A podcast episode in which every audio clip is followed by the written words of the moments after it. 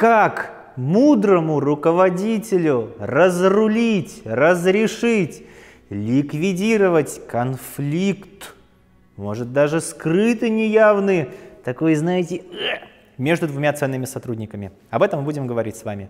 Ну что, я вас приветствую, с вами Альберт Сафин, и мы сегодня разберем один из маневров мудрого руководителя, который позволит вам в самом наилучшем виде хитрыми, точными, мудрыми, полными любви действиями ликвидировать скрытые, может быть, а может быть и явные конфликты между двумя сотрудниками. Давайте представим ситуацию. Я как руководитель отдела продвижения сайтов – например. У меня есть два сотрудника. Это текстовик, который пишет статьи, находящиеся в офисе, и это сам SEOшник. И я вижу, что с профессиональной точки зрения каждый из них работает хорошо. Большой молодец, и можно им гордиться. Но что-то у них тут иска, искорка загорается. Один не боится уязвить другого, другой обижается, потом этот обиделся на этого. И если меня нет рядом, они друг с другом, друг на друга смотрят недовольными лицами, полными злости. Что делать в этой ситуации? Подумайте сейчас. Что делать в ситуации, когда у двух людей есть скрытый или явный конфликт друг с другом, недоверие и злость друг к другу? Что вот делать? А я имею в виду, что это два сотрудника, а вы как их руководитель, да? То есть если это протекает у них в жизни за пределами рабочего пространства, они имеют полное на это право, потому что, наверное, у каждого есть выгоды, у одного в том, чтобы обижать, а у другого в том, чтобы обижаться. Но в рабочем пространстве, я считаю, это неуместно, потому что это мешает наилучшим результатам. Что следует сделать? Я хочу предложить вам здесь хороший маневр. Вот он в чем заключается. И он показал свою практику и результативность среди участников курса стратегического мышления, который я веду. Вот он в чем заключается. Вы, как руководитель, инициируете небольшое собрание на троих. Кирилл, Иван, я предлагаю собраться втроем и обсудить ряд ключевых вопросов. Инициировали. Дальше. Я сейчас напишу. Инициация. Первое – это инициация, то есть обращение к им двум. Второе. Когда вы проводите это небольшое собрание втроем, необходимо выразить уважение каждому. Кирилл, Иван, я дорожу вашими результатами, мы с вами работаем уже вместе не первый год. Я рад, что мы работаем вместе, мы двигаемся дальше, и здорово, что мы вместе имеем возможность работать с нашими дорогими клиентами, создавать им ценность, создавая для них – классные, мощные сайты с хорошим поисковым трафиком да, и с звонками, например. Вы выразили им уважение обоим. Уважение. Почему уважение важно? Потому что детское эго-состояние каждого, чтобы успокоилось. Потому что чтобы не находились люди в данном случае в режиме опасности в алертном положении. Идем дальше. Я возьму маркер другого цвета для красоты.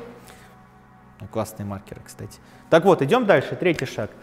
И вы знаете, я вижу, говорите вы как руководитель, что между вами есть какой-то скрытый или явный конфликт, который мешает каждому из вас в работе друг с другом быть максимально эффективными. Не пытайтесь меня убедить, что это не так, говорите вы им, если видите, они начинают вступать в спор. Подождите, я ваш руководитель, и я вам сейчас очень важные темы расскажу. Да, вот такая вот полудружеская, и в то же время у вас ролевая позиция выше, вы как руководитель, а не как ваши сотрудники, вы действуете дальше.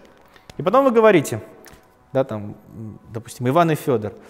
Федор, как ты считаешь, какие есть сильные стороны у Ивана? То есть вы спрашиваете первого человека сильные стороны о втором.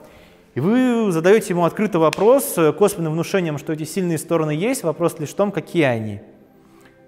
Федор, какие ты видишь сильные стороны в Иване? Ага, отлично, такие-такие. Ну, Ивану будет приятно это слышать. Ведь в каждом из нас есть сильные стороны, и ваша задача здесь, как руководителя, это мотивировать человека говорить о сильных сторонах своего коллеги. Скажет, скажет. Потом вы говорите вот Ивану, Ивана, какие ты видишь сильные стороны у Федора? Ага. Потом, значит, второй говорит о сильных сторонах первого. Потом вы благодарите каждого, что вы это проговорили. Действительно отмечаете, что действительно такие сильные стороны есть. Мы профессионалы, и здорово, что мы работаем с вами вместе. Потом вы спрашиваете у первого касательно второго, а как ты считаешь, что следует усилить в своих действиях, вот второму, вот Ивану говорите, Иван, как ты считаешь, что следует усилить в своих действиях Федору, чтобы тебе было успешнее, эффективнее, легче, увереннее, комфортнее с ним работать? И вы здесь получаете обратную связь первого касательно второго. Давайте запишем. Обратную связь. То есть вы не говорите, а что тебе в нем не нравится больше всего? Давай под лупой посмотрим его прищики на лбу. Нет, вы говорите, как ты считаешь, Иван, а что следует усилить Федору в своей практике, чтобы тебе было легче, удобнее с ним работать? Обратная связь первого о втором. Тоже э, благодарность в конце. Обратная связь второго о первом. Благодарность в конце. И вы это записали. Вы дали возможность каждому проговорить. Вы в данном случае тренируете у них взрослое эго-состояние. В конце концов, товарищи, мы работаем с вами вместе, мы много времени проводим вместе. Как вы смотрите на то, чтобы организовать таким образом наше внутреннее пространство, чтобы оно способствовало максимальным результатам каждого из нас?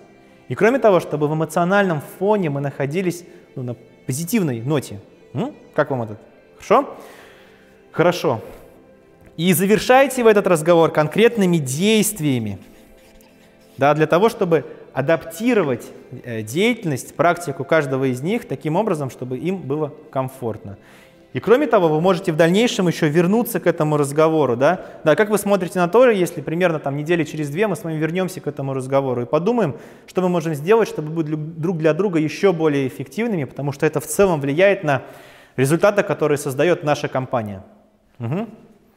То есть это, я напишу повторение.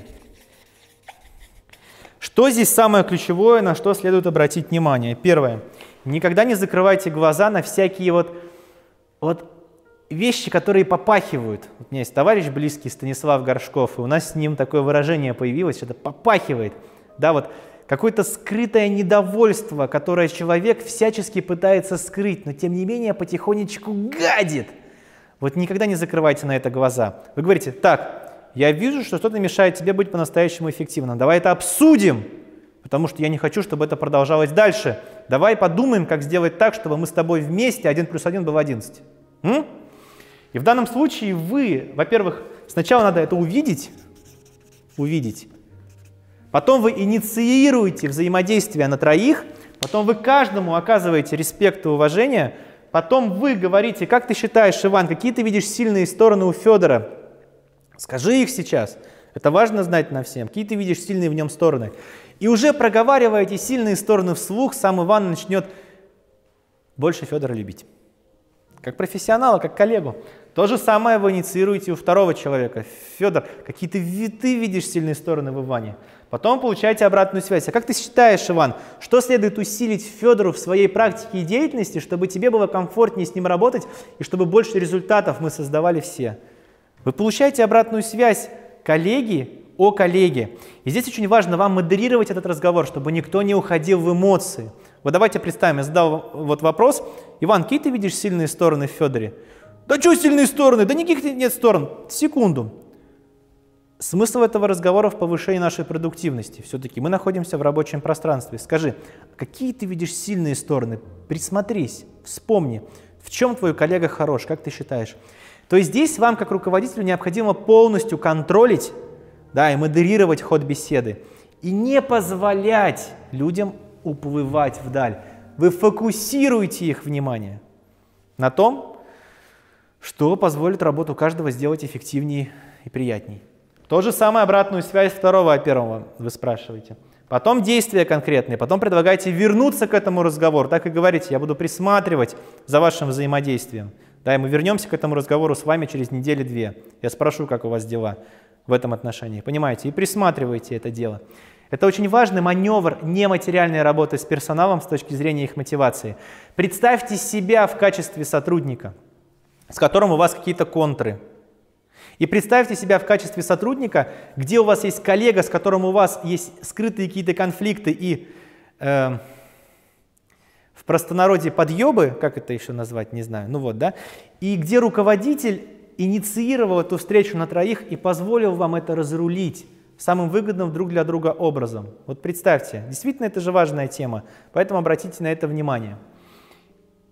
Как это поднимет вашу преданность и желание работать дальше.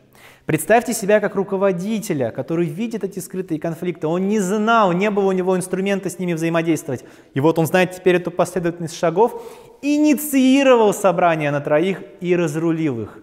Понимаете? Вот это очень важная тема, которую следует присмотреться.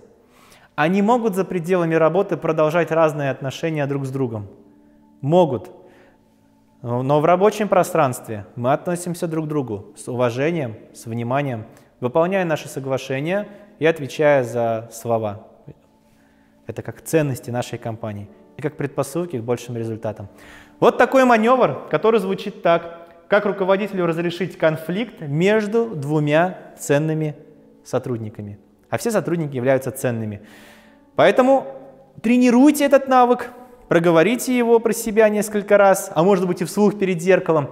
Добавьте в практику, определите, где у вас есть сотрудники, у которых есть между собой некие скрытые вот эти вот, э, как это назвать, буллинги, да, вот, э, вот эти вот недомовки, конфликта, может даже и крики и прочее.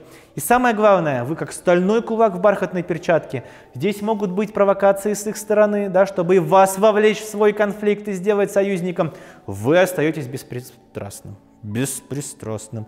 Вот такой маневр. Как руководителю разрешить конфликт между двумя ценными сотрудниками. При необходимости можете просмотреть этот урок второй, третий, четвертый, пятый раз. Изучайте другие. С вами был Альберт Сафин. Я рад быть для вас полезными. Спасибо за внимание. Действуем дальше.